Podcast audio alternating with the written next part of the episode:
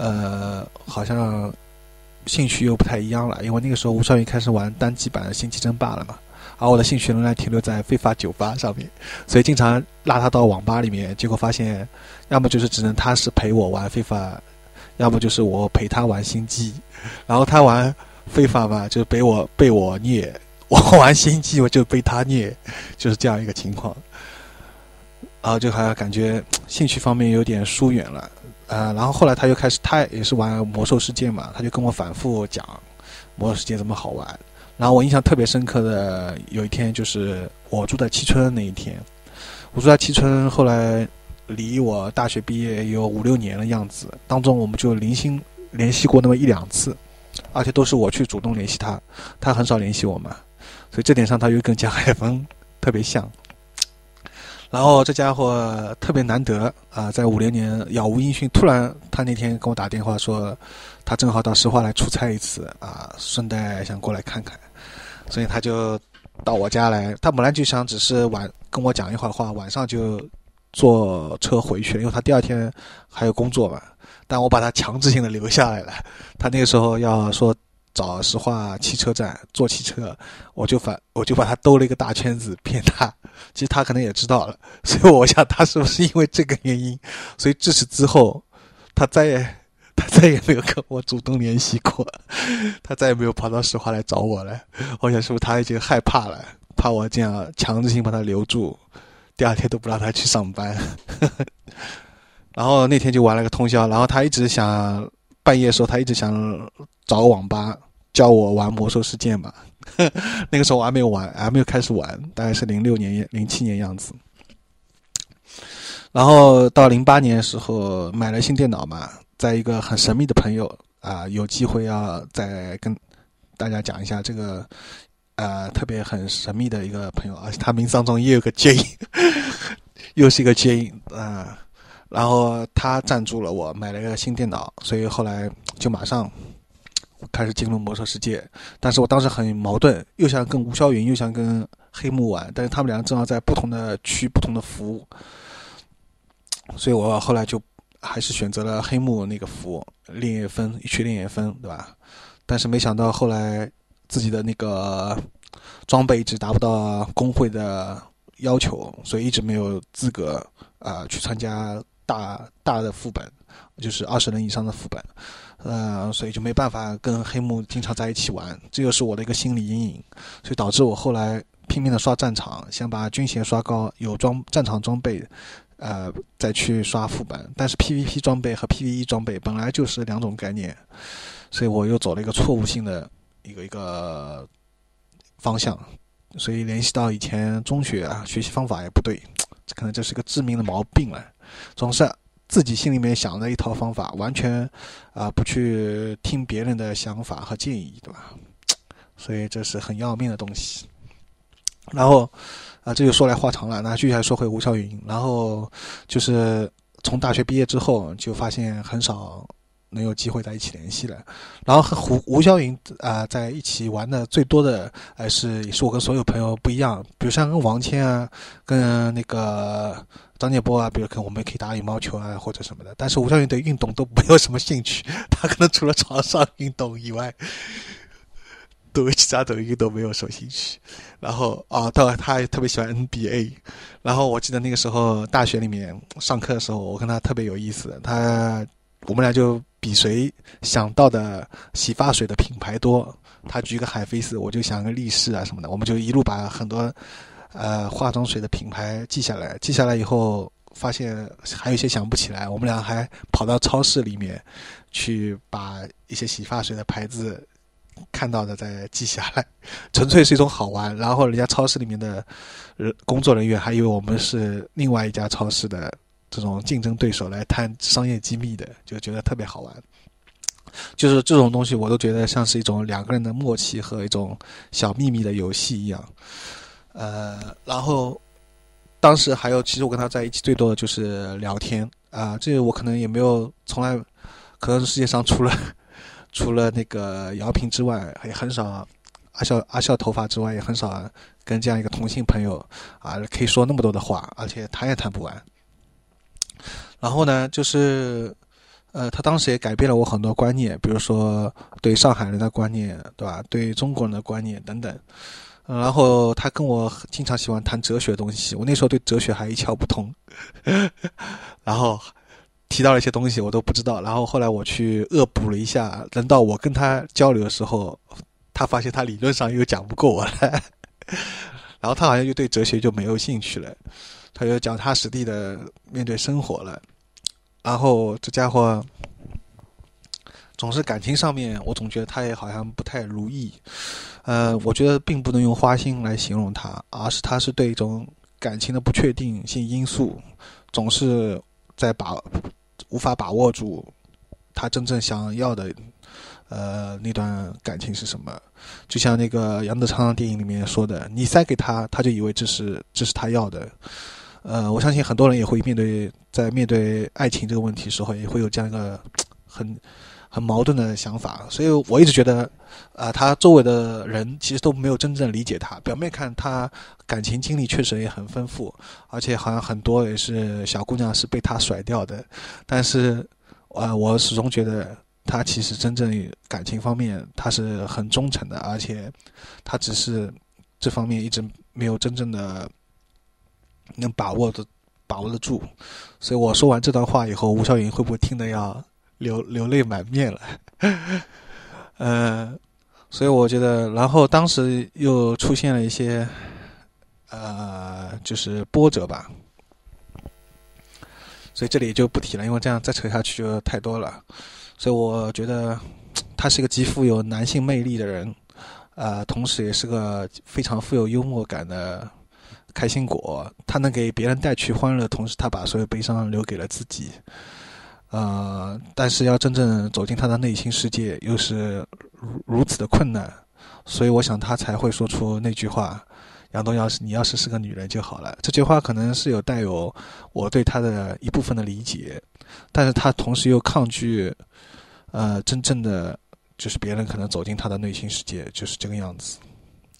所以呃，我觉得大学毕业之后，呃，他有时候我去找他，他就说在玩魔兽世界什么的，呃，有时候时间长了，我也就不想去打电话了，有时觉得也挺伤感的，挺难过的啊。曾经大学里面无话不谈的两个人，如今却连电话都难得。都懒得打，而且那个时候，就是前两年我也搬到浦东，其中一个很重要的原因就是因为菠萝住在浦东，因为吴小云也住在浦东，这两个非常谈得来的朋友都在浦东，所以我想离他们地理距离、地理位置也近一点，可以经常在一起碰面。但是没有想到后来，啊，两个人都很少联系了，所以想到这里就觉得。真的很难过，嗯，在去年的时候，他跟我讲他结婚了，然后但是他没有邀请我，他就说我们不是老朋友了。但我后来也知道，我想他肯定结婚当中碰到了很多波折，啊，所以他最近在 Q 上也跟我讲，他确实也是经历了很多事情，在结婚啊这段事情上面又经历了很多事情。可能到现在还没有真正的把心情给平复下来吧。我也很想邀请他到我的家里的再来坐坐，我也很想去他的家里再坐坐。虽然我们现在在上海的一个一条对角线上面，他在东北，我在西南。虽然我们路途可能来回时间比较长，但是我觉得连一个同在一个城市里面的人都一年都不经常不。经常碰碰头，这难道真的是在找借口吗？所以，真的很希望，如果吴小云也听到我这段节目的话，希望他也能，呃，多来找找我讲讲话。而我这个人，我觉得我从那个时候就挺被动的，但是我觉得特别感谢就是吴小云，因为在大学时候，我从小一直到大都特别被动。啊，特别孤僻，但是在大学时候认识吴晓云之后，我感觉到啊，自己能变得开朗一点了，而且，呃，性格包括对待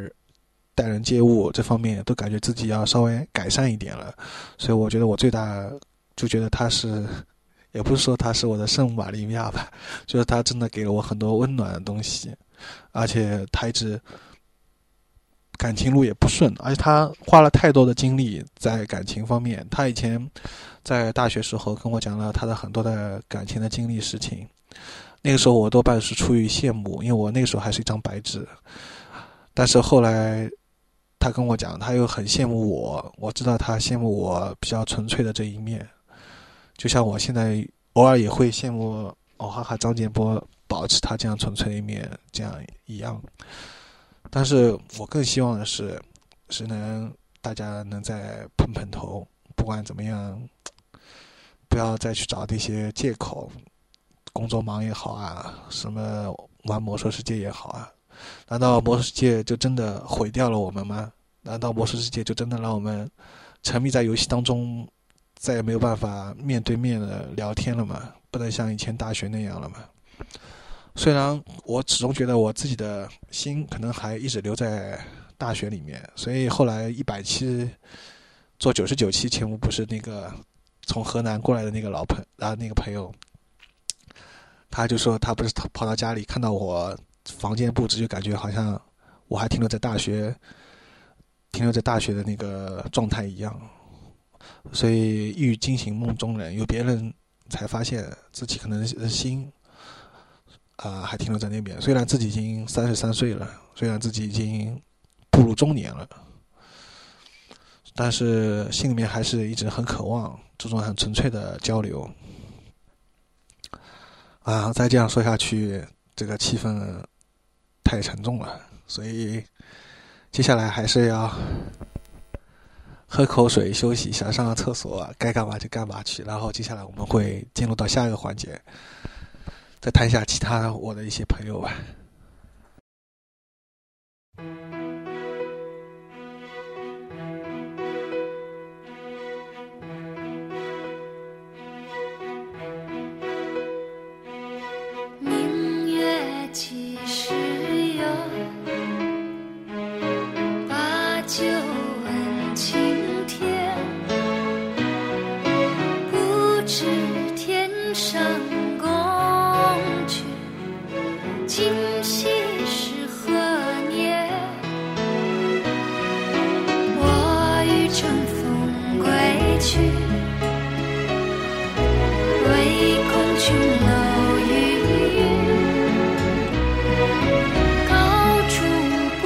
生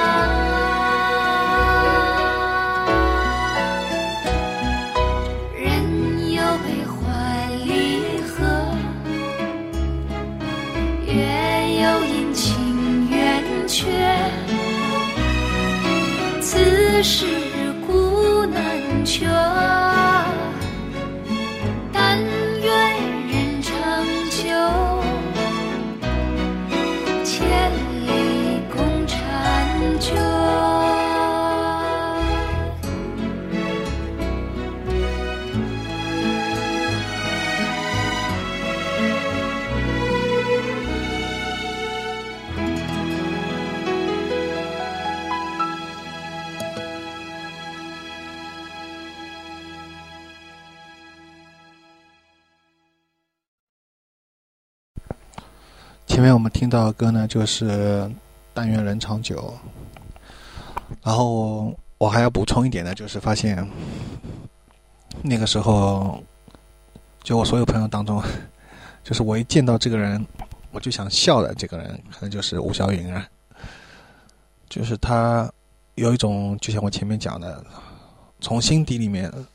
他的内心里面散发出来一种很很特别的一种。让人开怀的，让人从心底里面开怀的这种魅力吧。所以跟他在一起，发现很多话都能讲，而且会越讲越开心，而且他总能不断的逗你笑，而且关键是他又很睿智，他说话的啊有很多很机智的东西在里面，或者一些小聪明在里面。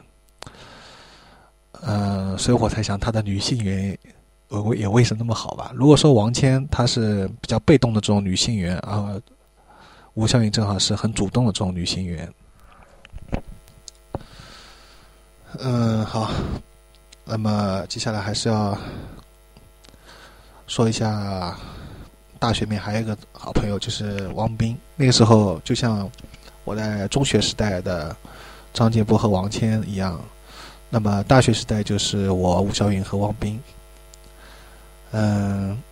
那汪斌可能打破了我前面说的 X Y Z，但是它里面有个 W，就是很靠近 X X 的那个字母啊，这也是呃我前面可以补充的，就是说对我来说，可能啊所有跟我关系特别密切的人当中都有 X Y Z 加 W，就是这样一个组合。还有一个就是很特殊的一个 J，就我前面就讲过了。那么还是。说呃，说回来，就是那个汪斌。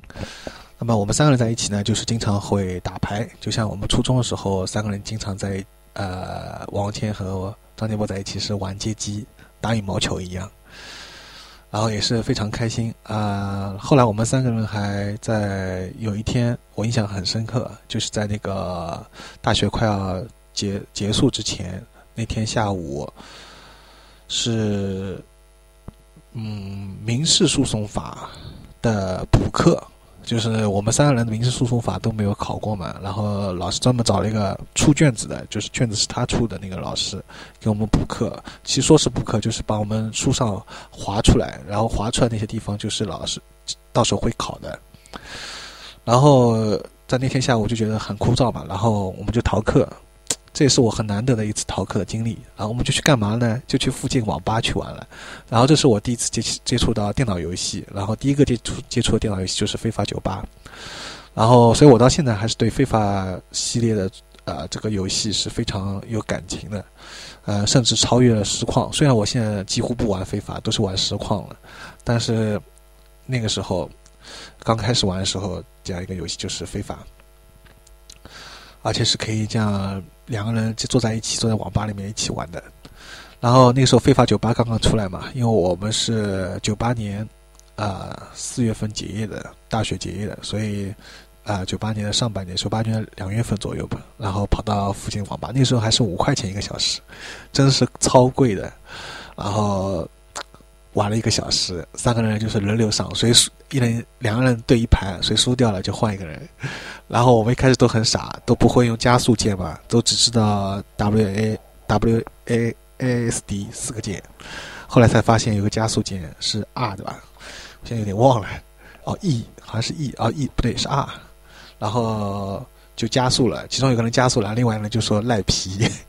反正特别好玩。然后那个时候我跟吴肖云玩嘛。呃，有一次他拿德国队，我拿英格兰，然后我一开始是零比九落后，然后到后来是下半场大逆转，变成九比九打平，所以他那个时候就说，他说我身上有一种大逆转的那种特点特点，就是一开始会很大比分的落后，但是后来突然开始大比分反超，因为那盘最后我还是胜了他嘛，然后就联想到那个时候我和他那个念书也是这样，考试一开始，呃，我们在第一年大学进去考的时候，他。考的考出来的及格的课程比我多，等到到最后，就是第一个拿到毕业证书的却是我，他比我反而还慢，呃，晚了晚了一年，所以他后来女朋友讲，你看还是杨东比你早拿了，我也是又实现了一次大逆转，但是，然后我们三个人还要在一起，就是呃。让我想想看，我们三个还有在一起，就是经常会在一起，也有玩过街机，也有打过羽毛球。不过最多的还是打牌。然后我对红五星打牌会头疼，就是说我一开始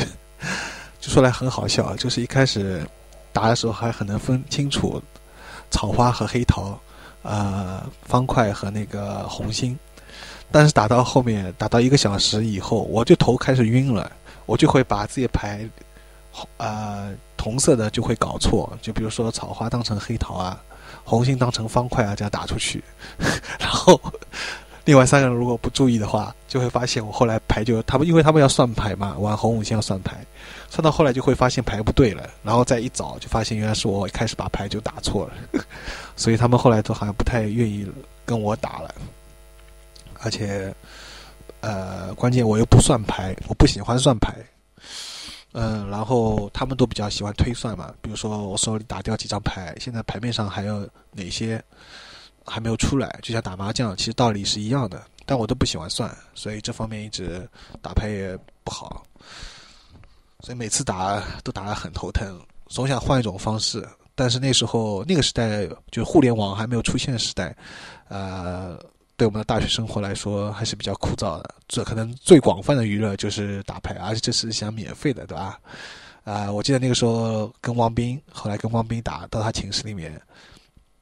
谁输了就下去买一块钱的那个冰激凌，那种圆圆的那种冰激凌上来吃，请另外另外一个人吃。呃，所以我不知道现在是不是还有这样大学生宿舍还有这种活动，现在想想都觉得。挺有意思的，就是回过头去想，呃，当然现在网络游戏已经风风靡了嘛，应该说是大学大学生活可能他们主要的娱乐除了打篮球、踢足球，可能就是呃网络游戏了。包那包括我前面说的魔兽世界，我真的觉得这样说这样说来，魔兽世界真的又毒害了我们一批人。但是这样也不能去怪他，就像你不能说啊一个人一个人用刀杀掉了对方，这个刀就是不好的。这个东西本身就有双面性，关键是看你怎么去利用它。所以我真的觉得，呃，有时候又很矛盾，因为以前嘛是娱乐实在是太贫乏了，太枯燥了，其他都是要花钱的，比如说出去打游戏、打街机啊，或者去溜冰啊，只有是那个打羽毛球和打牌是免费的，但是同时呢。可能那个电脑游戏一直到单机版，再到啊局域网游戏，再到互联网游戏呢，它又改变了，真的也改变了我们的娱乐方式，但也同时拉开了人和人的之间的距离，再也享受不到那种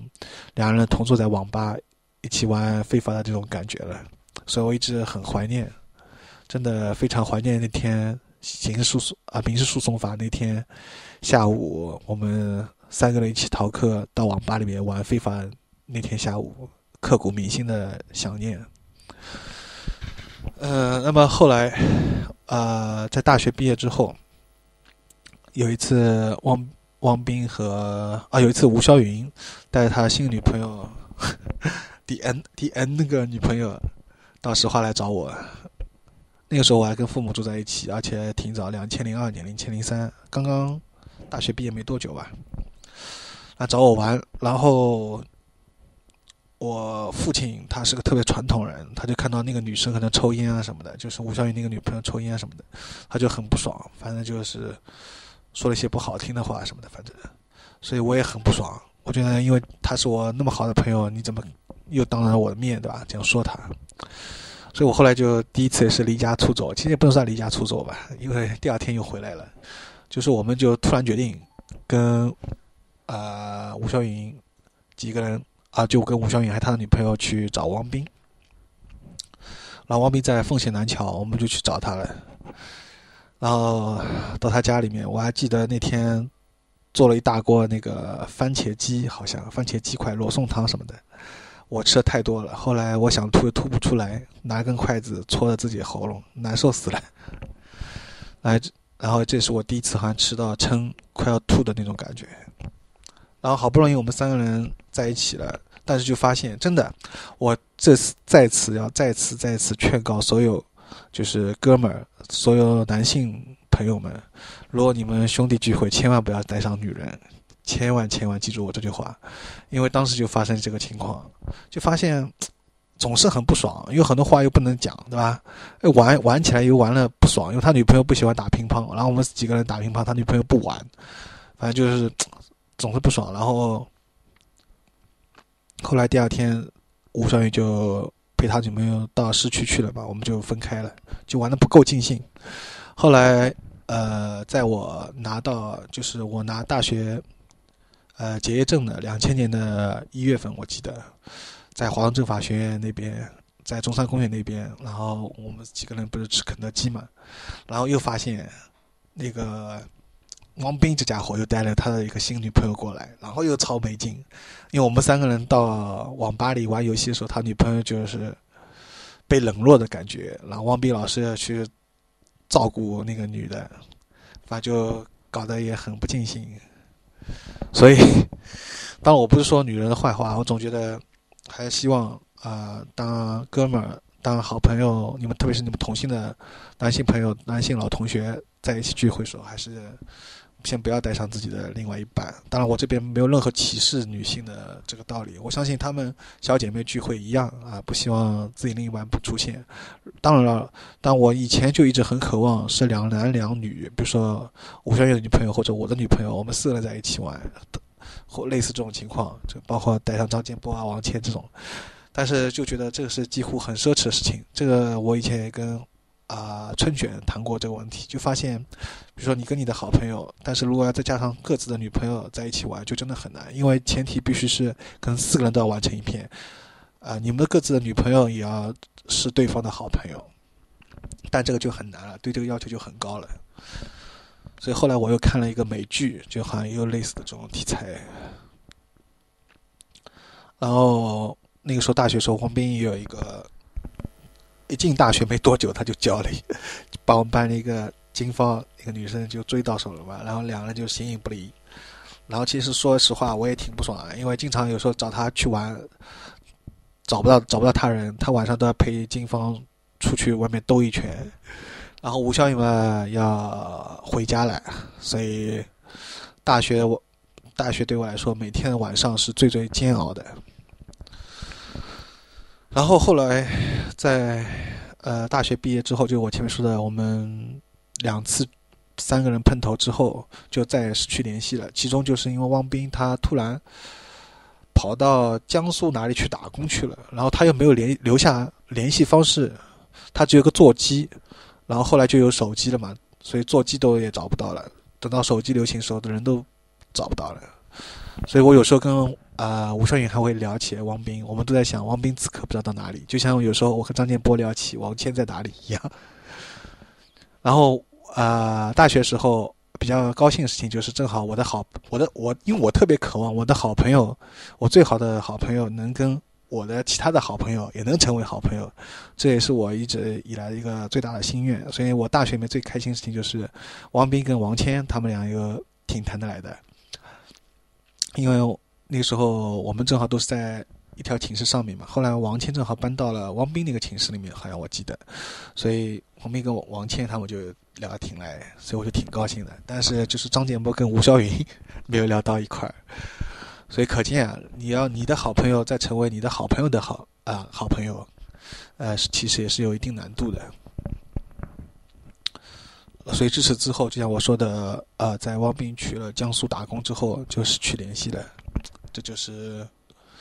大学的最好的这两个朋友。然后还有另外两个好朋友，一个就是我前面提到的张张雪飞，还有一个是金金少峰。啊、对，那这里就很明显的体现出来了，因为像那个金少峰里面，他一个 J 嘛，他有一个 J 的字母，就当时我就发现金少峰身上有一种江海峰的那种气质，因为金少峰一样，他也是非常刻苦认真，然后他同样也是成绩非常拔尖。当时我们全班唯一能考上八十分，就是每门单科都考到八十分，甚至九十分以上的，只有他这么一个人。而且大家都知道自学考试很难的，他都能拿到那么高的高分，而且在我们。呃，一年半嘛，我们只花了一年半，从九七年开始九月份进去，到九八年四月份的时候，很多人连一半的课程都还没有及格。那时候金少峰都已经报了本科班，他已经准备开始，都已经开始念本科了。你可想而知，他比那么多人走得远，而且他的关键是他的家庭环境真的有很大影响。他的爸爸是上海师大的师大律师事务所里面其中一个，呃，所以说可能对他从小的教育啊各方面。包括他自己的努力啊、聪聪明啊什么的也有关系。然后，呃，那个时候跟曾孝峰也挺聊得来。然后金少峰跟张雪飞又他们又是好朋友，他们又是相当于我和张建波这种关系，就是发小，从小在一起长大那种。然后所以就我们三个人又特别聊得来。然后但是很可惜，因为他们一开始也是有住宿，但是后来他们两个人都去走读了。然后其中那个金少峰，呃。和张雪飞都搬走了，就是本来住在寝室里面，后来是搬掉了，所以就是晚上面平时就除了中午吃饭还能在一起食堂里面一起吃，三个人一起吃顿饭聊聊，到了晚上就看不到他们俩，他们都回家了吧，就是挺挺挺遗憾的，就是用有缘无分形容不太准确，应该说就是走读和住宿吧，这就是区别。然后和金少芬截然相反的，就是张雪飞。张雪飞的他更加要稍微平易近人一点，但是当时也发生了一件让我比较疏忽的事情，就是我把我我特别喜欢把我的朋友啊、都写进那个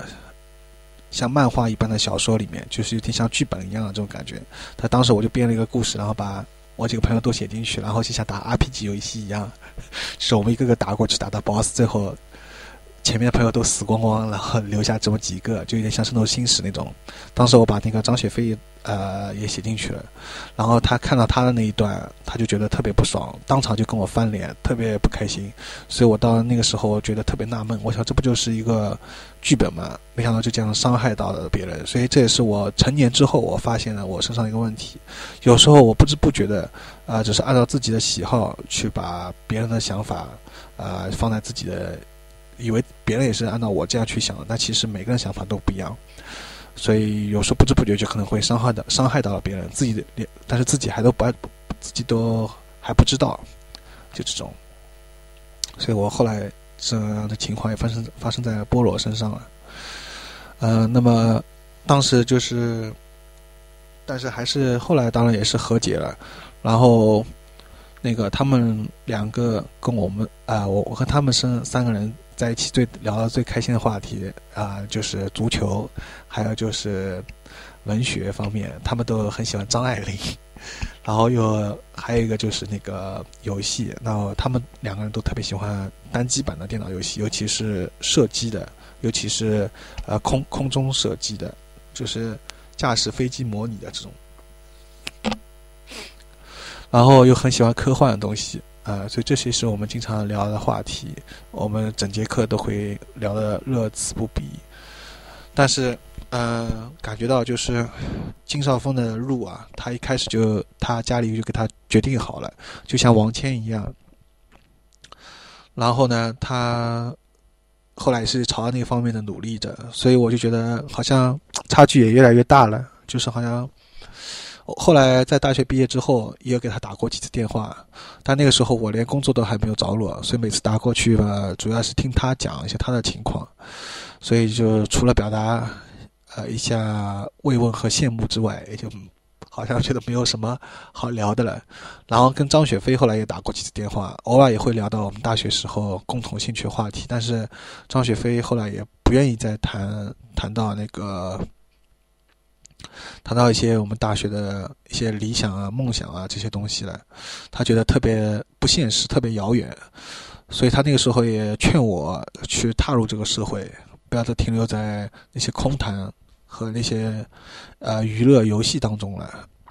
所以有时候真的很矛盾啊！我觉得在此就发现啊，真的你大学时候一个状态，在进入社会以后就完全变了一个人。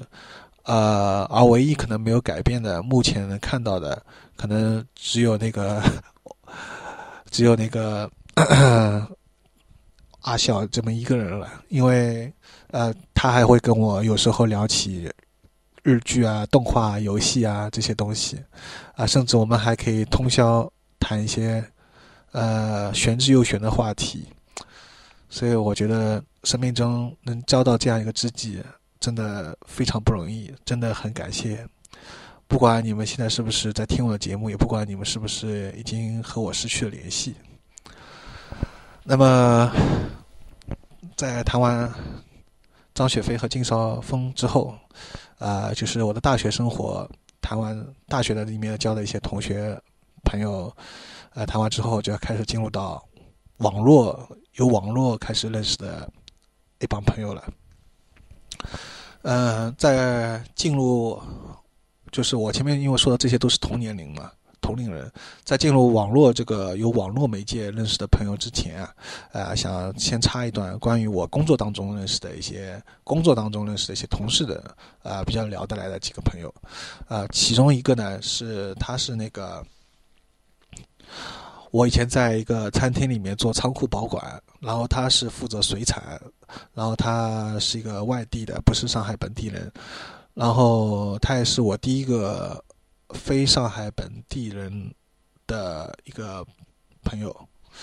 然后我当时在仓库做仓库保管的时候也是的，发生了这样一个有趣的事情，就当时另外一个同事他就说。他说：“看我平时一直闷头不讲话，板着脸，很少说话，很少笑。但他说，但是你看到，就每次看到我跟就那个做水产那个小伙子，他说每次看到你们两个，就看到你你你在哈哈大笑，而且笑得特别夸张，特别呃开心。就他一直这样讲我，所以呃，我觉得有一些笑真的是发自于内心，你能感染到你周围的人，而且别人一看就能看出来。”但是我自从啊仓库保管后来辞职不干嘛，但又被我妈妈强迫性的又换了另外一个工作，还是这个体，就说体制内的这个生活，体制内的这个工作，就是一个水厂食堂里面工作的时候，后来我就很少笑了，因为身边没有特别聊得来的这样一个朋友了，同同事了，所以当时那个我那个又是那个之前那个同事，呃，他就讲我，他就说。哎，看到我又很少笑了。他说他特别想念我以前，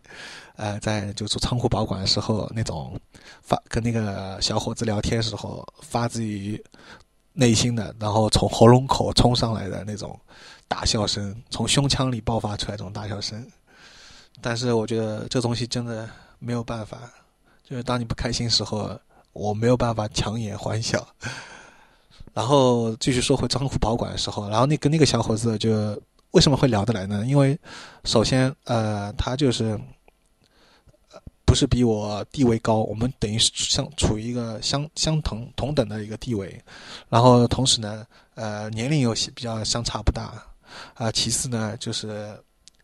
都他特别喜欢侃，所以基本上很多时间我都是听他在聊。他会讲他以前一些打工经历啊，讲他一些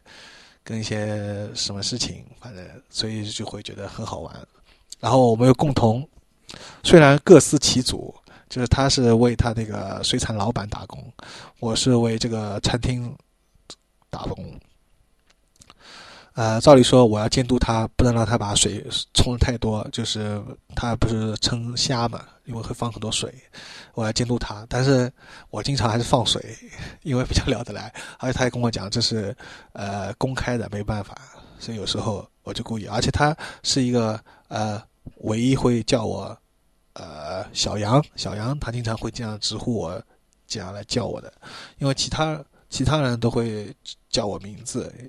只有他会这样叫，所以觉得 挺好，就有点，所以我特别看到那个国王演讲里面，那个澳大利亚那个人对这个国家总统哦，对那个国王说第一句话就是，请你对吧，叫我这个名，叫我这个名字，然后叫了一个很亲切的小，还叫国王那个叫叫他小名，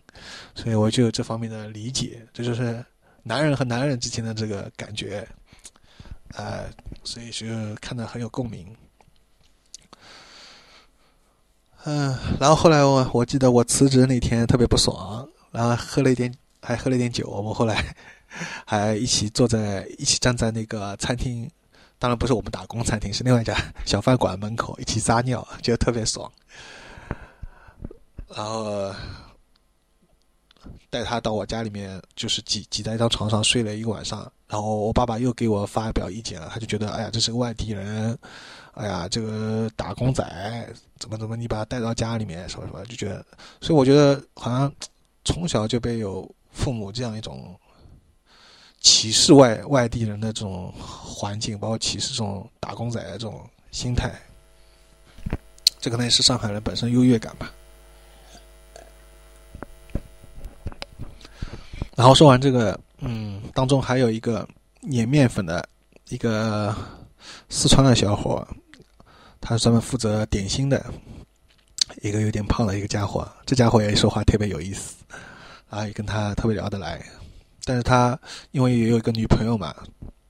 所以有时候找他讲话聊聊天啊也不太方便。哎，所以我觉得这个真的是个宿命，就是说，当一个男人跟另外一个男人要聊得很来，或者说一个同性朋友你要走得很近，就不得不对方是没有家庭。不得不对方是，呃，你们俩都是保持单身的状态，你们才能进入到最无拘无束的、最放松的、最自由的、最，呃，无话不谈的状态。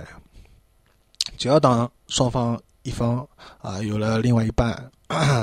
就好像没有办法了。这可能也是所有人会面对的这个问题吧。所以，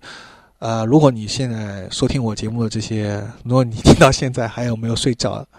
还在听很认很认真听我节目的这些年轻人们，我就希望你们记住，如果你们现在身边正好也有这样一个同学或者一个同事或者一个朋友，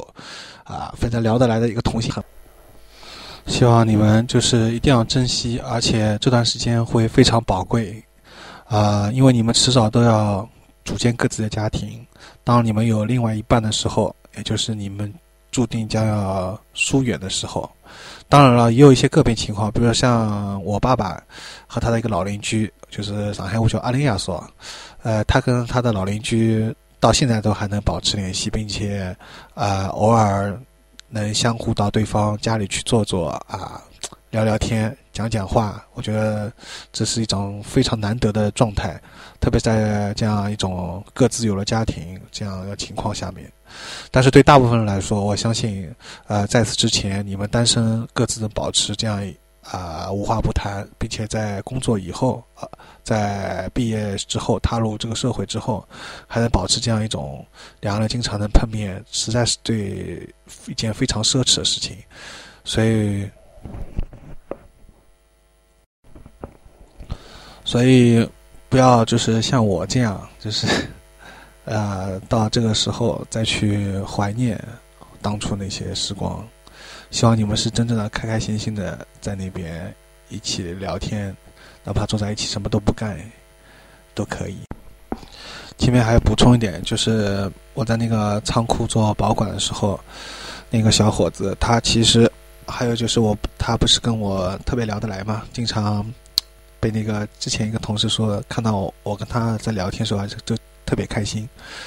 因为我平时都不爱讲话嘛，然后就让我想到先前我跟那个 吴小云还有跟那个蒋海峰在一起聊天的时候也是这样，周围的人有些女生，特别是女生，特别是女生就会觉得，哎，杨董你怎么跟他跟这个人聊得特别开心哈？看你平时都不太讲话，也不会这样笑，就像截然就像截然两个不同的两个人一样。截然相反的两个人一样，所以我觉得，就是我身上是总是有这样一个特质，可能从小到大一直没有改变过吧。然后继续说回来，呃，就是我工作当中，就是在工作当中，啊，除了前面提到的这一个之外，还有就是我当时到吕巷，呃，一个台湾人开的一个企业下面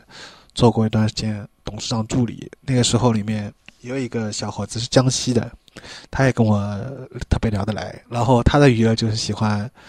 打那个桌球。啊，他打的还不错，然后就陪他做这个娱乐，也是比较无聊枯燥的。然后还有一个，另外一个是张张张海峰啊，张海飞还是什么，也是一个姓张的。反正就是因为我很早以前不是看那个蒋海峰啊，不是蒋海峰，是蒋介石、杨虎城，还有那个张啊张学良嘛。然后，所以我当时就觉得这三个人的之间微妙关系，就相当于张建波我和蒋海峰。之间的这种关系的，所以当时就有点这种代入感，所以发现姓张的都挺跟我特别聊得来，还有就是姓王的，所以他们正正好符合我前面说的 X Y Z 加上 W 这个，也就是所谓的姓 Z 啊不姓 Z 啊 Z 打头和那个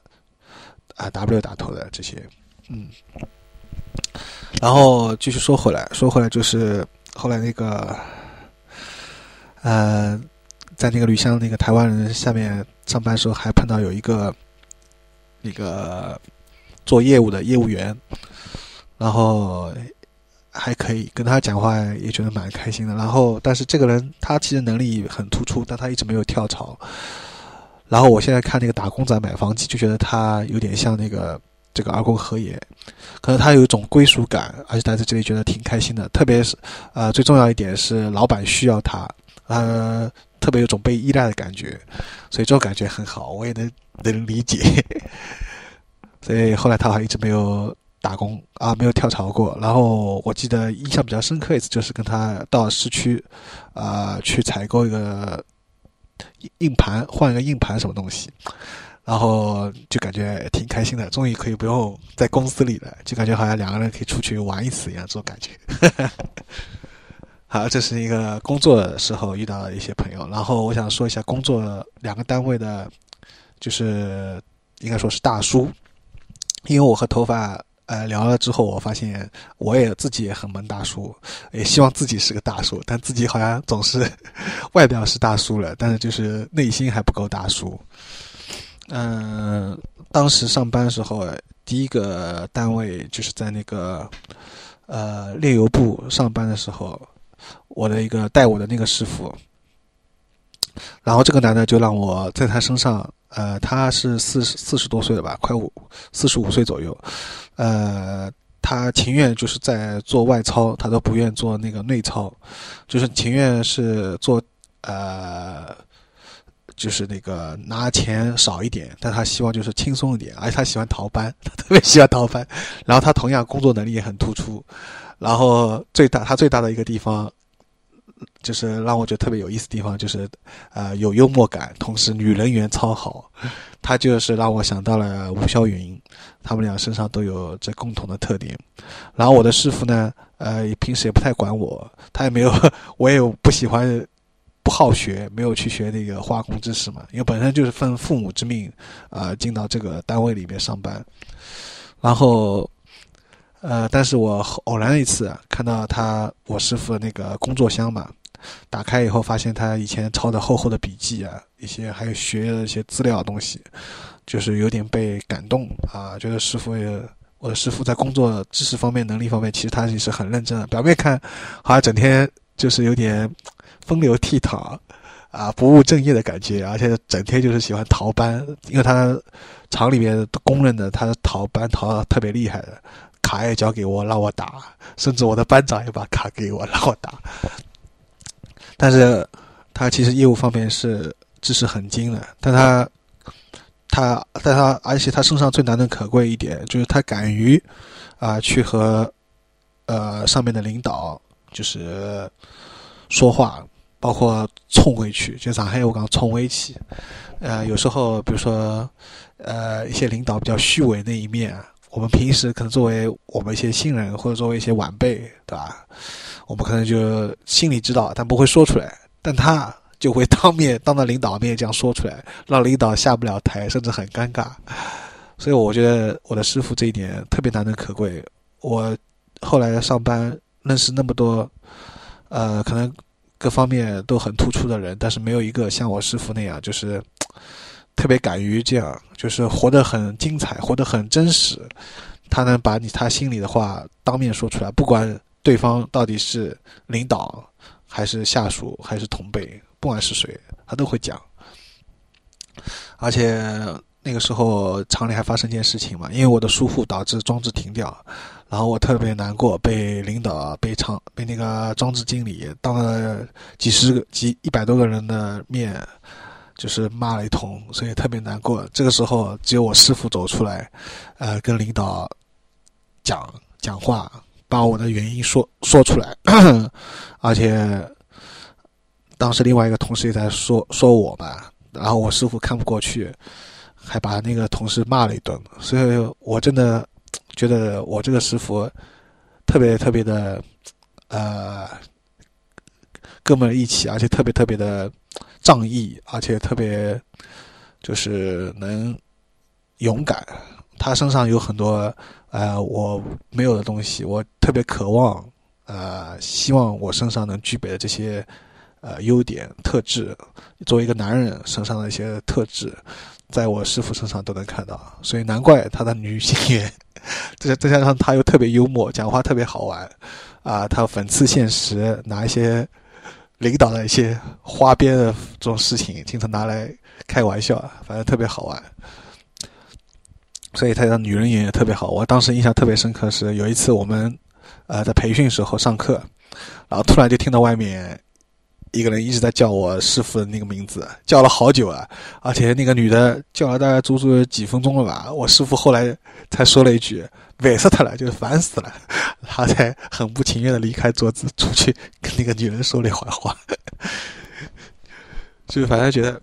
就觉得如果做男人能做到像我师傅这样，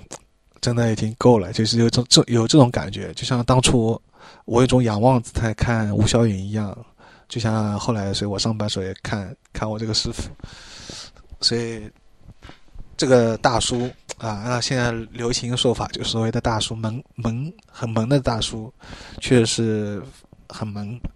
而且他长得也挺帅的。但是其实说实话，他就跟吴霄云一样，呃，我当初刚进。班级的时候，刚进这个单位的时候，啊，第一眼都觉得他们很不顺眼。其实说老实话，我当时进大学第一次见到吴晓云的时候，我想这个人是头发怎么都是白的，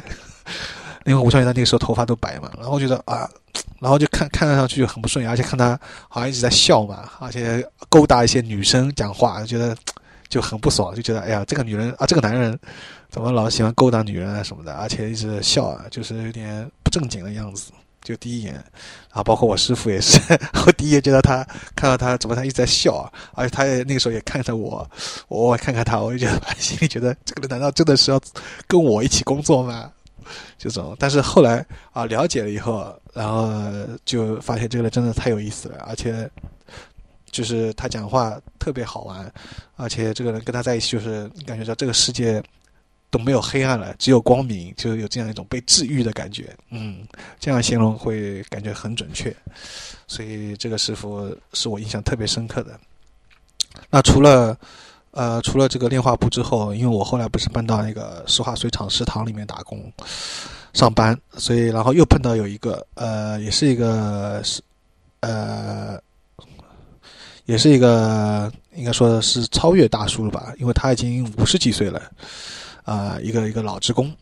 然后这个大叔也是的，讲话也特别好玩。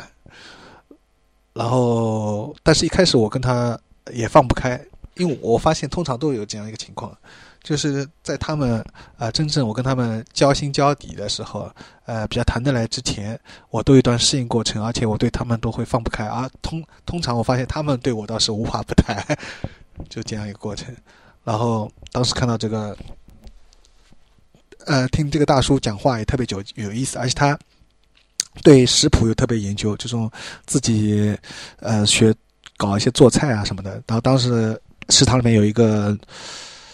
一个一个少妇，她想学烧菜给她儿子吃，然后想她儿子想吃虾什么的，然后不但是不会做做炸虾什么的，儿子想吃鱼，他也不会做。做这种就是，然后这个老师傅就跟他讲，就这个大叔跟他讲，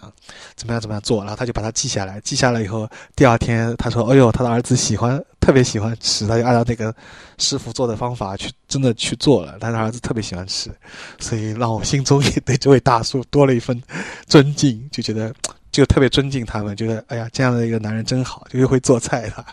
然后又讲话也特别幽默感，然后又特别有男人味，这样。然后这个大叔后来有一次，就是我，因为那个时候我们不是有那个煤气瓶要去搬嘛，把那个空的煤气瓶换掉，然后那个特别重，然后夏天天气又特别热，所以我又特别不高兴做这个活，但又不得不去，轮到我了嘛。然后我师傅啊不，那个大叔就陪着我，我们两个人就一起，然后他问我吃力吧，就是干。就推了一半那个煤气瓶嘛，推了一半。他问我吃力嘛？累嘛？我我我我就用上海话说，我啊我刚哎吃力，我刚沙肚子，我刚驴也挡下来了。这里可能少儿不宜啊，意思就是说卵都荡荡下来了，意思就是。你的屌啊，你的生殖器都已经荡下来了，就是等于像阳痿一样，就是太累了。上海话意思就是其实就太太累了。但是这句话有点粗俗嘛，然后所以我当时，我而且我平时都很少说这样粗俗的话，都是看上去好像很君子的样子，其实伪君子，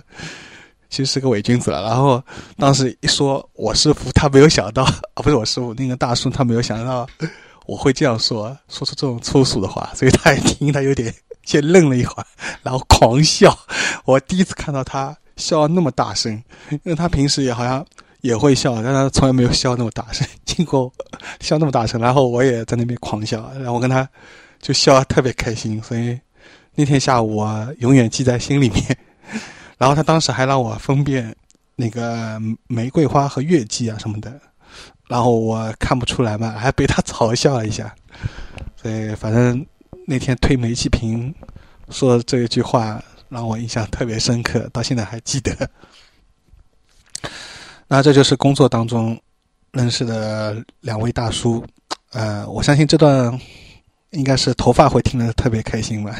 因为他特别萌萌大叔，而我真真实实在在的接触到这两位大叔，确实也很萌。嗯，对他也有接触过一些大特别萌的大叔，所以我觉得这才是真正的。绝批男人啊，极品男极品男人，他们同时又有男性的魅力，同时又很有女人缘，同时又会做菜，对吧？然后业务能力方面又很突出，就各方面都很完美，然后呃样子也还不错，真的很难得。那么说完这些，接下来啊，我就要隆重推出。我另外一个，我觉得这个世界上再也没有比他 更完美的男人了，那就是姚平。嗯，姚平。那么呃，前面因为我故意就是好像忘记提到这个，因为姚平的这个情况也比较特殊。情况特殊在什么地方？因为我正好看到《城市画报》啊，里面有个领主的不是采访嘛，这一期，它里面就有领主提到，他好像有一个朋友，以前是一个同一个学校的，但是一直。没怎么讲话，后来他们去，他去日本以后，哎，反而跟那个朋友比较聊得来。那我也有这样一个类似的情况，我这个情况就是姚平，呃，以前跟姚平在同一个新村，我们都是海棠新村，而且也是同一个学校上师大附中，从初中到高中，我我几乎每天中学。啊，每天中午放放学上学，啊，下午上放学上学都能看到他，因为在一个新村里面嘛，而且那个时候不是刚刚开始风靡那个世嘉那个土星啊什么的，啊 PS 啊，所以经常有时候到别的同学那边玩，然后他也很喜欢玩这种东西嘛，所以经常看到他戴眼镜的，但是因为他外貌真的很普通，不属于那种像吴霄云啊这种就是。这种类型的，就是一眼我觉得这个印象很深刻。这种，所以而且他也感觉不是非常爱说话的一个人嘛，也是这样。所以这六年时间，其实我都觉得很遗憾，哎，居然都没有成为好朋友，都没有讲话。那么转机出现在哪里呢？转机就出现在两千年的时候，那个时候日剧最最黄金时代时候，也是我接下来准备专门给日剧要做一期专题节目的。就在两千年，我们因为日剧而得缘，他也喜欢看日剧，我也喜欢看日剧。然后那个时候刚开始租 VCD，DVD 还没有出来，只是租租 VCD 的时候，呃，我相信七零后应该。肯定印象很深刻的，在两千年，可能八零后应该也有印象吧。在两千年时候，那就是《悠长假期》啊，《魔女条件》啊，《GTO》啊，反正这几个当时特别风靡嘛。然后大街小巷很多你在租的碟片店里面都能租到这个 VCD 来看。然后他正好也喜欢，然后呢，呃，我就通过一些同学了解到他手里有那个 GTO 嘛，我就想看这个，所以我就问他借了这个 GTO，然后看了，看了很喜欢，很喜欢以后呢。呃，然后呃，就看完，因为我这个人有个毛病，看完以后特别特别看到特别喜欢的，特别想找人聊聊。到后来就变成演变成上豆瓣对吧？发影评。所以我现在知道为什么那么多人喜欢上豆瓣了。就像我们当初上论坛道理其实一样的，就想找一个人来一起聊一下。然后我就。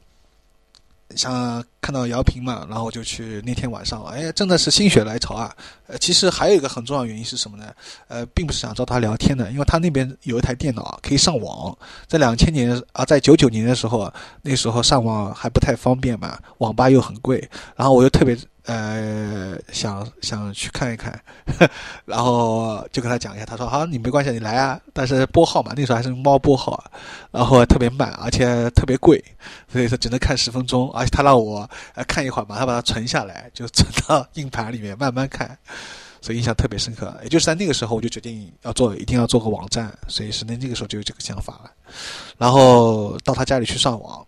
然后有一天天气特别热嘛。”然后就想干脆洗个澡，所以但是很健忘。一般你在不是一个很好的朋友那边洗澡，会觉得很怪嘛。但是居然突发奇想，也就洗澡了。然后又看到他不是很多 PS 游戏嘛，就跟他聊了一会儿 PS 游戏。本来只是很单纯的聊 PS 的游戏，结果他就聊啊聊，他就跟我讲到啊，就是这个 PS 游戏上面其实还有很多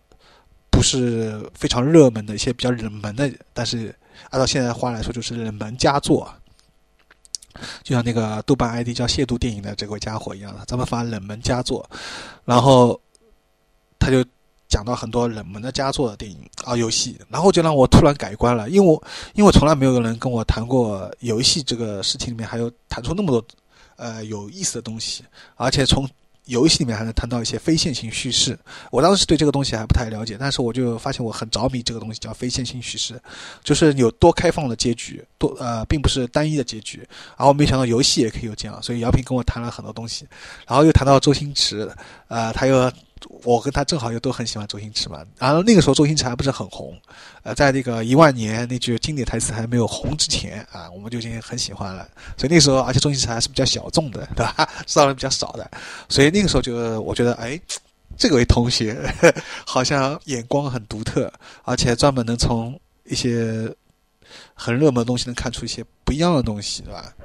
反正就是觉得有点小才华的，有点思想的，啊，我对这种人都是特别痴迷的，呃，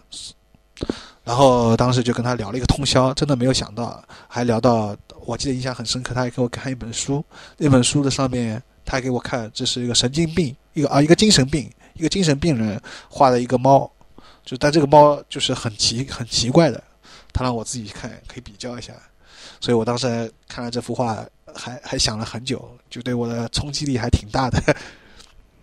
然后他知道我也喜欢动画嘛，然后他后来又推荐给我看那个《新世纪福音战士》，这也是让我开始踏入到呃非典型动漫这第一步。因为先前我也对日本动画了解，就是停留在《七龙珠》啊，呃，就是《圣斗星矢》啊之类的这种少年热血动画，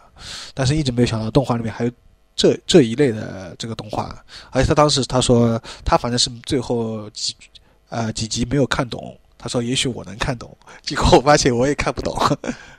然后后来我还推荐最后 Ella A L A 嘛，因为他是 Ella Ella 是比较排斥日本文化的，但是他居然也问我借那个《新世纪福音战士》去看啊，所以可见 EVA 真的是影响很大。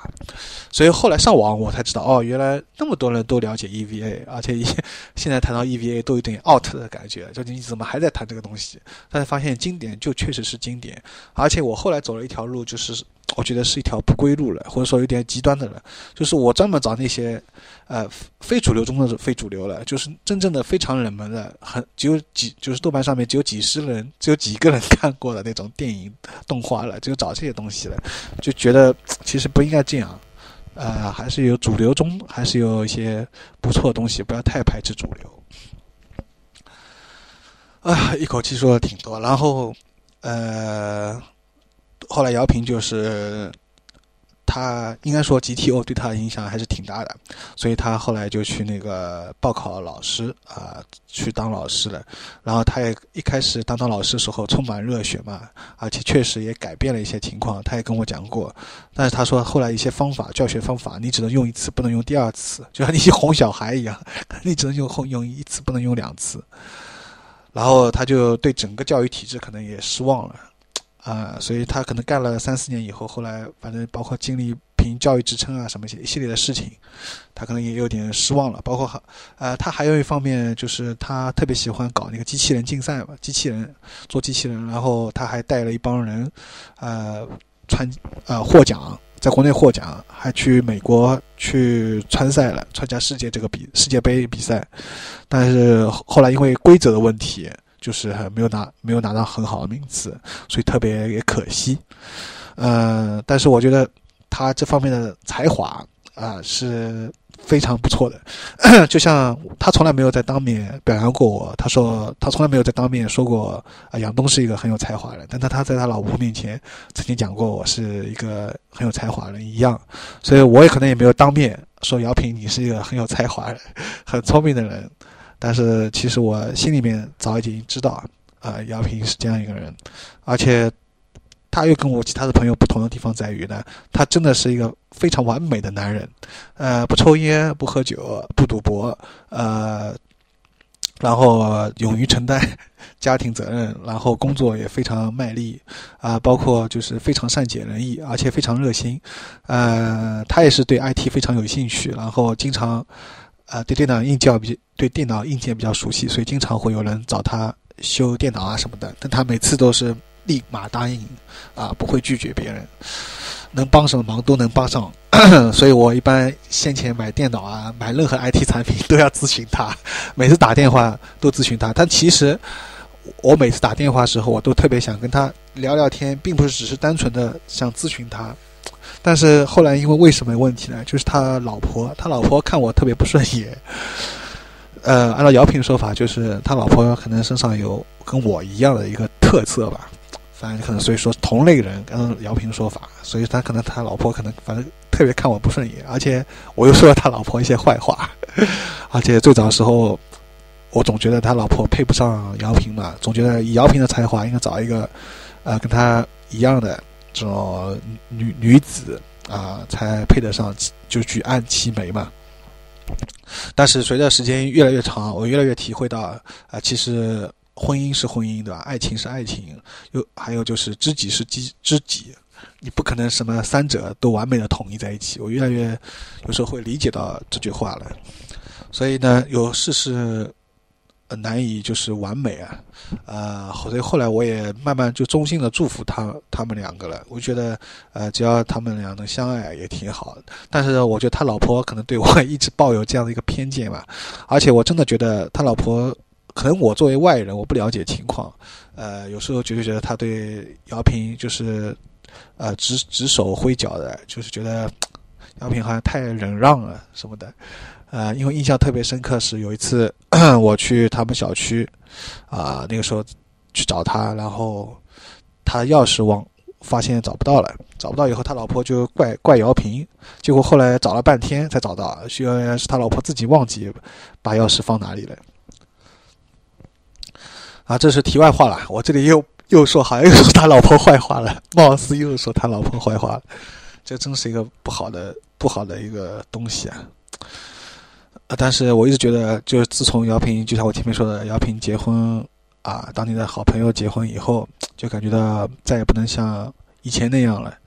当然，偶尔他以前在学校里上班，他值班时候啊，你你可以跟可以过去跟他聊个通宵。但其实我更想在白天时候聊呀，我不想晚 晚上聊通宵，觉得好累啊。当然晚上有时候啊全是奔涌，对吧？但是晚上你也很疲惫，我更想要在白天清醒时候找他聊天。但是好像这个机会几乎不太可能。呃，而且他的老婆管的他真的很严。好了，这里就不能再说他老婆坏话了。我怎么发现我一直在说他老婆坏话？就觉得就是挺怀念的。我以前在博客上面也写过，他老婆好像也看到过。就是他老婆一直觉得我对姚平有爱慕之情，有超越男人的爱情，有吗？我我听完我所有节目的人，你们可能都会觉得我有这种 BL 倾向，但我真的我自己比较了解自己，呃，没有，真的没有这方面。就是我前面说过的，就是在两者之间，但是没有达到对一个男人之间的一个爱情，没有达到这一点，可能欲盖弥彰了。你有人会说我欲盖弥彰了，反正就是我觉得，就是他老婆好像有点吃醋吧，反正有点嫉妒吧，所以那个时候他就觉得每次好像我跟姚平谈完，姚平就像变了变了一个人一样。我有我有那么大的厉害吗？我有那么大的魔力吗？我讲话有那么大的煽动力量吗？我也变成像希特勒那么好的口才了吗？我觉得我没有，而且我觉得我超啰嗦的，讲话好像经常说不到重点上面，对吧？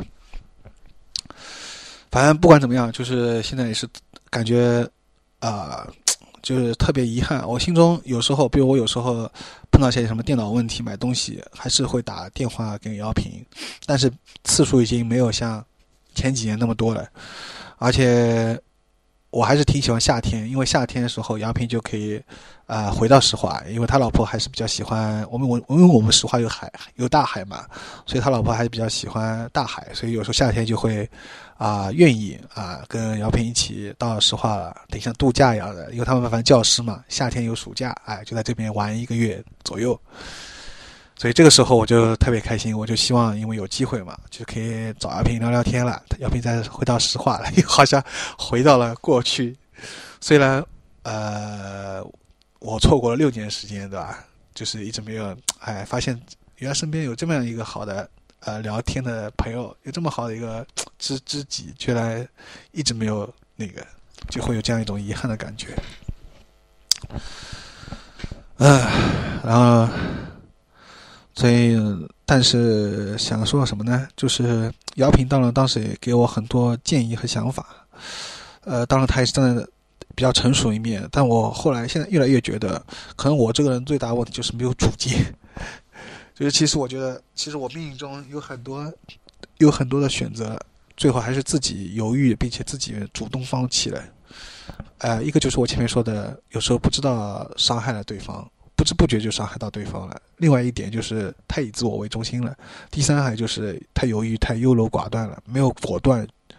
果断的去决定，没有想要就要，就是没有认定一个方向就坚决走到底那种。所以能把节目这样一路做完，呃，真的坚持把六十岁到节目这样做下来。所以我相信，可能这很多人是被这种坚持的精神所打动。那么我想说的就是，嗯，那个时候还有就是，就是，呃，在姚平之后，啊，唯一一个比较我觉得新新好男人，就是头发和那个阿笑了，还有就是菠萝，这三位身上呃都有一个好男人的特质，就是对，呃。应该说什么呢？一个对一件事情的执着和忠诚吧。那么我现在就是要分开讲一下，讲这三个人之前，还要补充一个，就是唯一觉得那个时候还有一点比较开心，就是就是在那个姚平啊，那个时候到我家来玩 We，就是挺开心的，因为我发现我好像有一些特别好的朋友。可能是男男人之间的共同特性吧，就是喜欢在一起玩游戏，就像女人能一起逛街一样，逛街购物嘛。当然就是在一起游戏和运动，对吧？特别是看足球。然后我的朋友当中，啊，同时喜欢足球和游戏的，再加上日剧动画的，好像只有阿笑这一个人。呃，然后因为其他人要么就是只是看日剧玩游戏，但不看足球；要么就是看足球。哦，还有就是吴霄云可能，但是吴霄云又不接触日剧，也不接触动画，他只是玩游戏，而且运动足球，他也虽然也喜欢，但他更喜欢 NBA，对吧？所以确实，所以，然后当时我就想说的是，比较开心一件事情就是啊呃那个姚平到我家来，然后玩 We，特别是那个 We 的体感一些游戏挺好玩的。然后当时玩那个保龄球嘛，我那个时候刚买也买了 V 不久，啊，姚平他也其实一直想买 V，他可能一直舍不得，就像我买 PS 二，我就是我就是受姚平影响，所以我才去买 PS 二，然后又去买了 V，对吧？然后 V 和他，啊，姚平和他老婆过来玩，他说他老婆不喜欢游戏的嘛，哎，玩了 V 之后还挺开心的，玩那个保龄球啊，呃，还有那个什么，呃，里面有那个网球嘛。就是 We Sports，他老婆很喜欢的，所以后来隔了大概也有大半年了，呃，姚平终于才出手，他也买了 We，然后后来又出了那个不是那个手柄里面有那个屁股嘛，就是加强体感精确度的那个 We Sports 二，必须要用这个东西的，所以我后来马上去买，买好以后邀请姚平过来玩，我好像总是以游戏来诱惑我的朋友，我觉得我好可怜啊，然后。后来，呃，就是觉得那个玩游戏挺开心的，还就是跟姚平通宵聊天，挺过瘾的。然后再说回去，就是跟姚平那个时候，还有就是一起逛电脑。我第一台电脑就是姚平带着一起买的，他做参考的。啊，然后现在就继续回归到我后面说的另外三个朋友。然后第一个就想先提菠萝吧，因为。印象也比较太深刻了，感情太深厚了。就像我说的，J 里面字母有 J 的。呃，关于菠萝的话，有兴趣的也可以听听到他个人博客里面看他听他那期节目，然后再来听我的节目，可能就会对比较有个直观的印象了。我是在。大概也是零七年，好像零六年认识他的，啊，怎么他怎么跟我认识呢？就他看了我的博客，我当时写了一篇关于 PS 二购买小记的那个博客，可见啊，所有的我那么多朋友都是靠游戏来结缘啊，游戏对于男人来说真的呃非常重要啊。然后他当时看了我这篇，他也很想买 PS 二，然后他一直。没舍得买，所以他看了我那篇，他马上就冲动了，也去买了，下定了决心。而且我当时说了一句话，让他印象特别深刻，就是在最想去做的一件事情时候，就赶快去做，因为这真的是我，呃，那么多年来一个最大的体会。因为这句话我没有去做到，所以我错失了很多很多机会，无论是工作上还是感情上，还是很多问题。所以我觉得一定要这样。所以当时我在那篇博。博客文章里面写了，他也看了很有共鸣。他就按照他的说法，就是看的上海话讲，爱丽丝哒哒滴，就是眼泪水哒哒滴，特别感动、激动，也很激动。他一口气把我很多博客文章都看了，然后呃，他就主动跟我联系了嘛。跟我联系以后，然后我那时候还在七村一个人租房，呃，特别孤独和寂寞，特别渴望他能过来玩。他终于也答应来玩了。然后他走的时候，我还依依不舍，我还说了一句：“我说什么时候他能一个礼拜、一个月过来一次玩一次就好了。”估计他也听了挺感动的。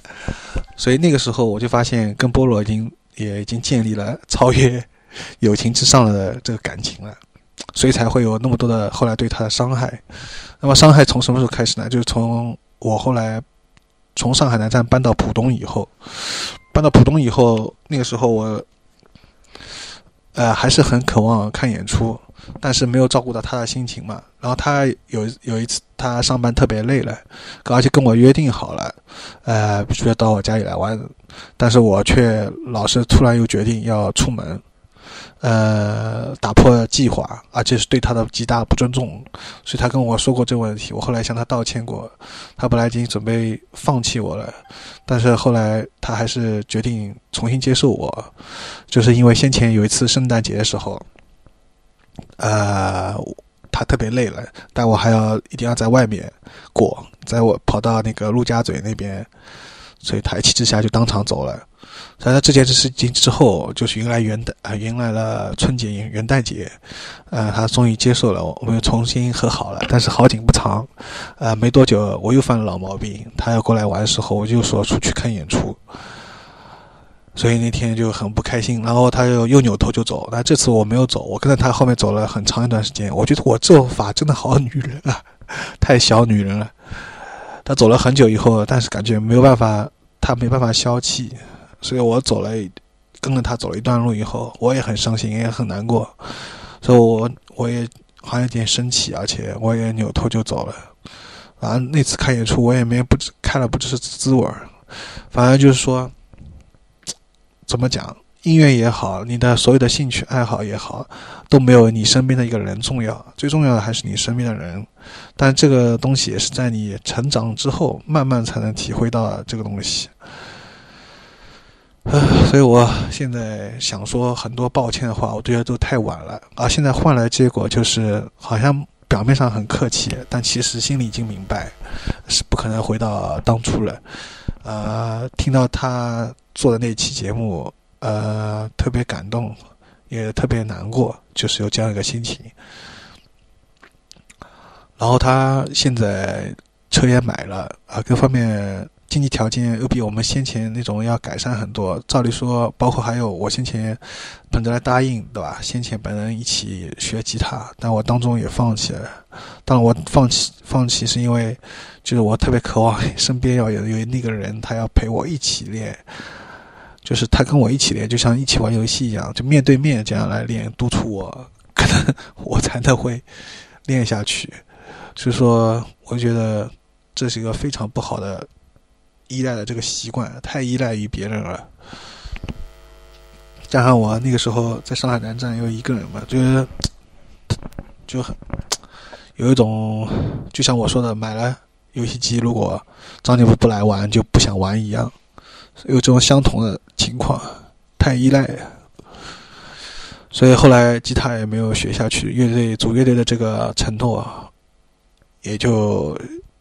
错也就放弃了。还记得当时我们去那个育婴堂，当时看演出的时候，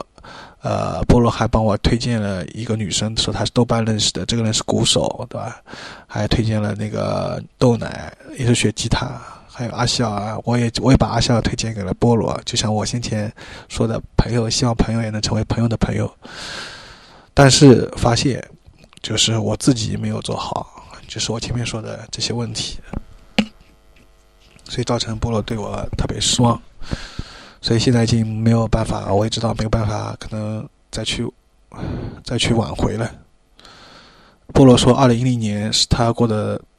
特别不开心的一年，经历了很多事情。其实我也何尝不是如此呢？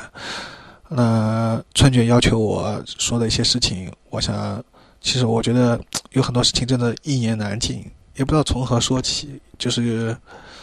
说起来可能有欢乐，也有悲伤，我不知道再说 说些什么了。好了，那么我就先暂停了。那么继续说到，还是先把菠萝这个事情先放一边。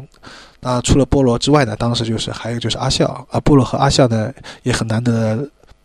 就是挺谈得来，成为好朋友。我也这点我也挺欣慰的。我不知道为什么，我总有一种好像一种做媒婆的感觉，怎么会有种？就是特别渴望自己的好朋友跟好朋友成为好朋友，这种不是绕口令啊。然后，呃，但是呢，阿笑跟那个对王谦也有身上的共同点，都特别人，特别好人啊，特别好，特别温柔，特别善解人意。然后阿笑长得也挺像张信哲的。然后张信张信哲嘛，是因为拜张建波以前高中所赐，高中的时候每天都跑到张建波家里面跟张建波一起听。张信哲的歌曲，然后那个阿笑的那个情况也是比较有意思。当时是，他也是听我节目听了蛮蛮多了，嗯，然后偶然知道我住的地方就是上海南站，那个时候我租房嘛，租了三个月。他偶然知道我住的地方就是离他，呃，离他那个。租的房子很近，因为他从那个时候刚好大学毕业，啊，跑到上海来工作，所以他也就在那个上海南站那边住在跟几个呃同学呃租了一个房子，正好离我上海南站住那个地方很近，五分钟吧，是啊不几站几站路吧，很近，还挺巧的。所以有时候命运就是这样，如果你不去租那个房，永远不知道下 你会碰到阿笑，对吧？如果我还留在石化，估计就碰不到了，可能通过其他方式吧。然后，呃，那阿笑就来找我玩了。然后我第一眼见到他，就觉得 这个人怎么那么像张信哲？然后就就开始玩实况。然后这也是我一个很大的梦想，我一直很渴望一个伙伴跟我一起玩实况，就像渴望一个伙伴跟我一起玩那个魔兽世界一样。啊，当初那个也是拜那个就是非法酒吧所赐嘛，对足球游戏就特别痴迷，而且就很早就知道啊，实况是比非法做的好的，然后就跟阿笑一起玩实况，玩还挺开心的。然后呃，但是阿笑在那个上海南啊，在上海找了一圈工作，一个月没有着落，他就回回常熟了。这点让我特别伤心啊！我因为我那个时候想的是阿笑能在这边留下来，这点就有点像我啊跑到市区又回到石化一样。我相信菠萝也听听听了很无奈、很伤心一样。然后，所以后来阿笑回去以后，我们还有联系。然后隔年第二年啊，那个。好像是是什么节日，我也忘了。就是他在他爸爸帮他找了一份工作，呃，在那段空窗期，在他正式进入工作之前啊，一个礼拜，啊，他又来，他他又来那个啊，浦东来找我玩，然后待了一个礼拜，特别开心，也很难得。然后我记得我们那时候还一起去买菜，炒几个菜，喝点花生，喝点小酒，呃，挺开心的。再然后 除了。吃饭睡觉啊，就是疯狂的玩实况，玩了整整一个礼拜的实况，呃，非常疯狂。嗯，玩到后面都已经要吐了。然后他是比较喜欢配合的，我是喜欢单人的，所以我现在玩那个 Xbox 三六零上面的实况，就明显感觉我配合很欠缺，所以我打的都不好了。然后水平啊还可以吧，应该说相差不大吧。他水平要比我好一点，他他看小地图，我不看下面的雷达小地图的。嗯，然后还有就是阿笑也比较受我的影响吧，应该说，呃，喜很也很喜欢看日本电影和日剧，对吧？特别是二宫和也，因为他演了黄色泪，让我们很有共鸣。同样关于这种题材的，呃，一帮怀有梦想的人在大都市里面一起奋斗的这种。呃，最后却各得其所，唯有一个人，就是那个阿公和和爷他主演的，就他一个人这样留下来坚持他自己的梦想，就是反正所以我们看了都挺有共鸣的嘛。包括他也给我看到 Welcome to NHK 啊，是印象非常深刻，所以。呃，我们对日本的这些动画电影啊什么还是很感兴趣的。然后他也现在也是要结婚了，所以我这点我又特别担心，我总是很担心。不过他们他这个毕竟他的老婆不是上海上海姑娘，所以这点还好。当然我这点并不是说上海姑娘不好啊，因为但是城市里面的姑娘就是有这个毛病，就她特别挑剔，而且特别管老婆管得特别严，对吧？而且这种特别难伺候啊啊，所有的人都这样。当然，我可能又说坏话了，所以可能他情况会好一点。但是，毕竟成家以后，感觉以后可能又要来往时间少，而且现在就已经感觉来往时间少了。以前是至少一年啊，他要来一次的。但是，不过他这次也邀请我，我一定会去的。我觉得不去太不好了。我一直答应要去，而且基本上都都是每次他来上海来找我，都我都没有去过一次常熟。我以前，然后我们以前也成立了假小组，曾经热闹过一段时间，但现在好像又落寞了。啊，我不太认同天下没有不散的宴席，我觉得宴席就是应该不散。但是关键是，就是当各自有了家庭之后，对吧？有了工作之后，确实挺忙的。但如果能在此条件下，一年之内。只要两两个人心是相通的，还是能相互见面，一起来聊天，一起玩的。那这就是阿笑，然后嘛，还有就是头发了。头发是，可能是应该是我最后在我节目最后提到这个生命中很好的这个朋友了。那么跟头发相遇也很好玩，那个时候是。我先前跟那个就是按照头发说法，就是差女人，呃，比较聊得来是吹泡泡和动漫，所以我知道差女人来上海嘛，然后他让我刻了一些碟啊给他，然后见面，就是说通过，本来是我跟这个这个朋友见面，结果却意外的。跟他聊得很起劲，而且这个情况我发现在我身上也屡见不鲜了。就明明我是跟这个朋友见面，应该跟这个的朋友聊聊天的，就跟就跟朋友的朋友却聊得很起劲，反倒把朋友给冷落了。就这种情况，其实这一点是非常不好的。然后当时跟差女人倒是没有怎么聊，然后因为可能毕竟男女有别吧，我觉得这是男女性别造成的。然后就跟那个头发，当时坐在吴江路上面。然后头发一开始跟我讲讲一个，呃，讲了一些，反正我们都是很大陆的话，就是各自好像像试探对方一样，没话找话那种。然后差女他们去买那个烧烤了嘛，我和他头发就坐在那个小饭馆里面，好像为了打破这个沉默，我好像起了个头，我就起了个头，关于日本动画。聊关于日本游戏的一个头，结果他也很喜欢，然后我们就开始聊，从游戏聊到日本动画，聊到日剧啊，然后就一发不可收拾了，然后 就发现，哎，这个人怎么还挺有意思的？因为当时我见到头发第一眼的时候，真的是 想这个对他就是不会有把他。就是当当成好像无话不谈的朋友，只是而且觉得他年纪好年轻，像高中生，就感觉他年纪好好小，但他自己一直很想当大叔，他就感觉他长了一张娃娃脸，所以一直没有怎么样，所以但是没有真的没有想到，后来就是越聊越有趣，有共同这样一个兴趣爱好话题，然后他还出 cosplay 嘛，啊，这也是我唯一一个就是真正跟日。跟这个喜欢的爱好有发生直接关系的一个一个一个朋友了，所以觉得特别难得。因为我身边的所有朋友，呃，而且我认为比较有才华的这些朋友，都有点迫于现实的压力，呃，不得不做一些跟兴趣爱好完全不同的事情，就是纯粹为生计奔波，到最后梦想什么的都放弃了。但是我有这样一个啊，就是头发，他是才坚定的朝着他自己兴趣在努力，在目标在努力，但是呢。但是我觉得有个什么问题呢？偏偏又不在同一个城市，呃，所以这点就比较讨厌了。呃，因为头发他那么远，在在四川成都，他都可以每年，以前是每年夏天都会过来啊，到我家住几天，跟我玩一会儿，也也是玩玩游戏，觉得特别开心，还到海边啊，一起拍拍照啊什么的。但是现在。他也要马上要大学毕业了，也要工作了。虽然他也邀请我到北京来，但我总觉得，就像我前面说的，一旦开始工作，一旦开始要建立家庭，这必然就是可能没有像以前那样了。但是这点我还是相信，头发和阿笑他们两人，呃，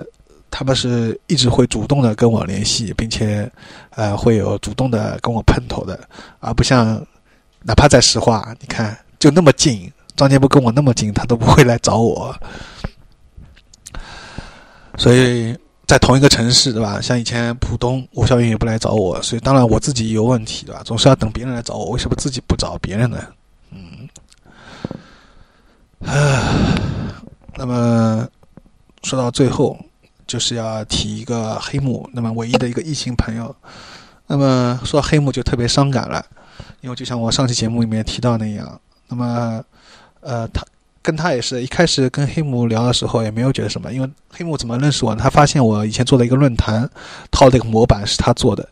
然后那个模板我自己也比较喜欢，所以等于他就是觉得，哎，这个人认同我的创作，并且认同我的欣赏口味，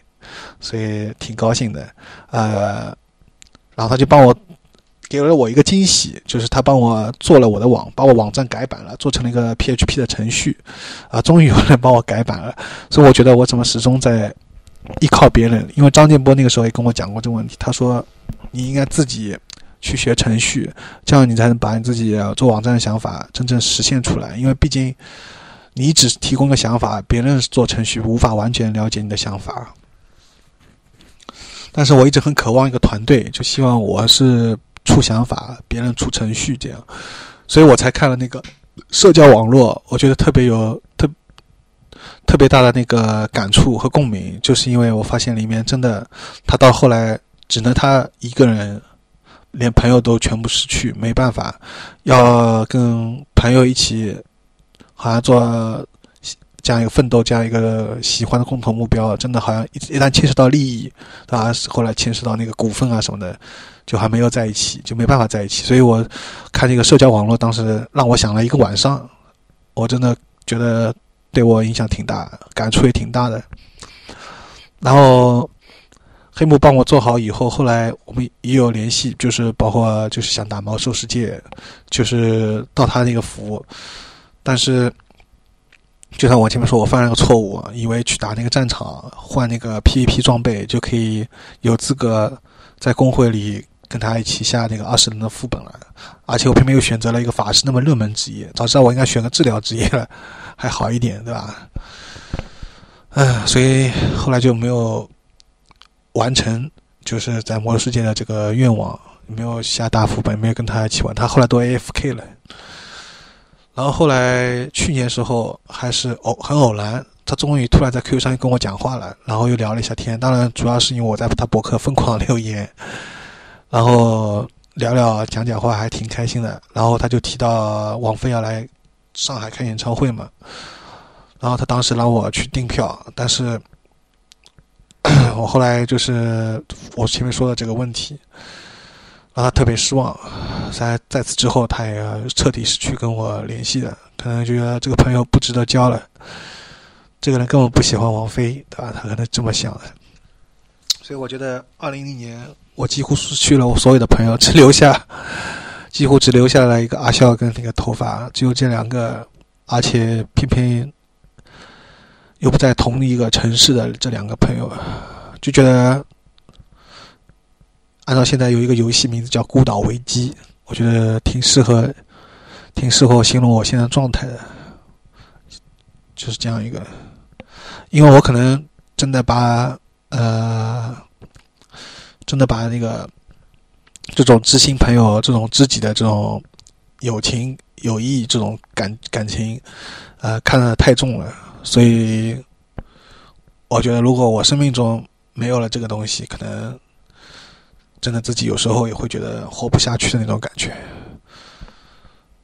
就是有一种特别孤单、特别无助的那种感觉。呃，前面昨天的时候，QQ 上面有一个朋友听听众，他跟我讲，听了我上期节目里面讲到的一些朋友，他也觉得挺有感触的。什么什么，他也说了一些，但是我能回的话只有说是呀。因为我在 QQ 上面，我也不知道该再该多说些什么了。这种滋味只有自己心里最明白。嗯，所以我想，我之所以今天说了那么多话，做了这期超长节目，呃，就是希望有一天，我这些朋友们，希望能有机会再见一面，再能聊聊天。呃，把过去不愉快的都能忘记。按照按照《春光乍泄》里面说的一句台词，就是重新开始。当然，这并不是男女之间或者是什么那些感情，我只是希望是一段比较纯粹的，就回归到我们当初刚认识那段美好时间一样。对我来说，呃，梦想固然重要，啊，兴趣爱好固然重要。但是最重要的还是身边的这些真正理解我、了解我、最正比较谈得来的这些人。啊，我现在也知道，因为我的问题导致出现了很多问很多问题，导致了出现现在这样的一个局面。但是就是还是非常希望、渴望能有这样。在或者说在有生之年，在我们变老之前，趁我们趁我们还有力气讲话的时候，能有机会再聚一聚，讲讲话，我就很开心了。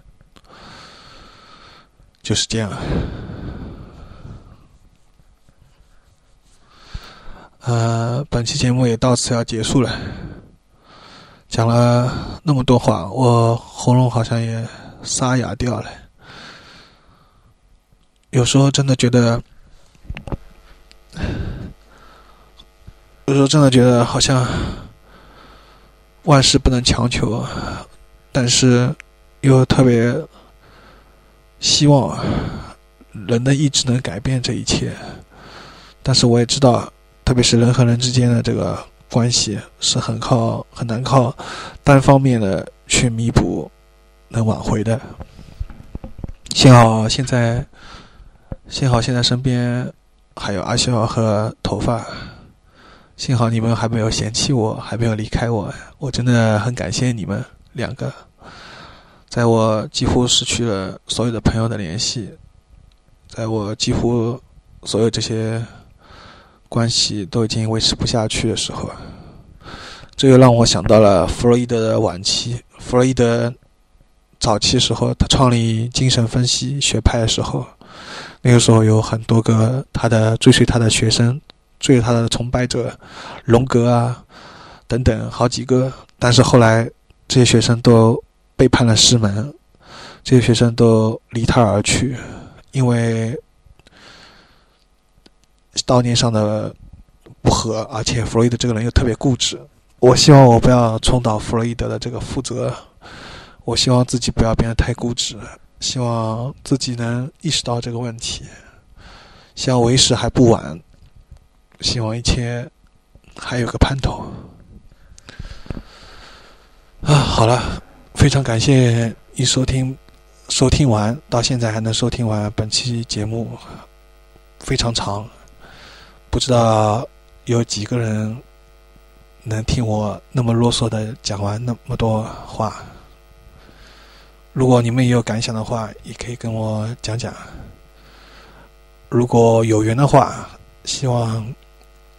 大家能在一起聊聊天，在一起玩耍。我是杨东，我是高尔基亚，本期节目再见。